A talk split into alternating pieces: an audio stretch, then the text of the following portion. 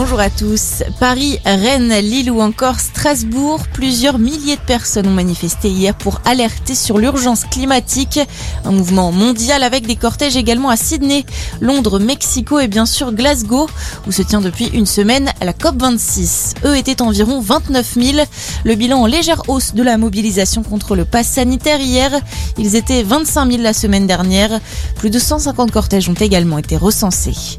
Plus de 60 000 nouvelles demandes de rendez-vous pour la troisième dose, une hausse record enregistrée par Doctolib, alors qu'Emmanuel Macron va s'exprimer lors d'une nouvelle allocution mardi soir.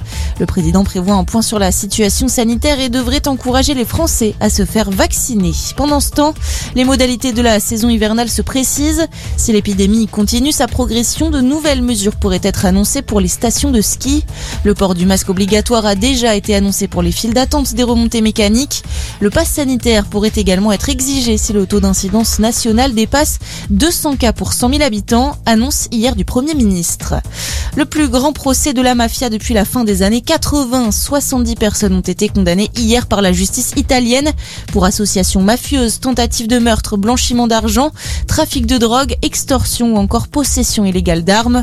Le maxi procès ouvert en janvier dernier doit encore juger 355 accusés. En rugby, le 15 de France entame bien sa tournée d'automne. Les hommes de Fabien Galtier se sont imposés 29 à 20 face à l'Argentine après avoir été bien accrochés en première mi-temps. On joue aussi en top 14, dixième journée ce week-end.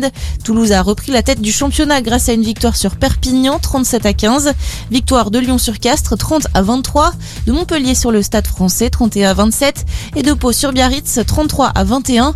Enfin Brive s'est imposé 12 à 10 face au Racing 92. À suivre aujourd'hui Clermont face à Toulon à partir de 21h05. Merci d'être avec nous. Très bonne journée à tous.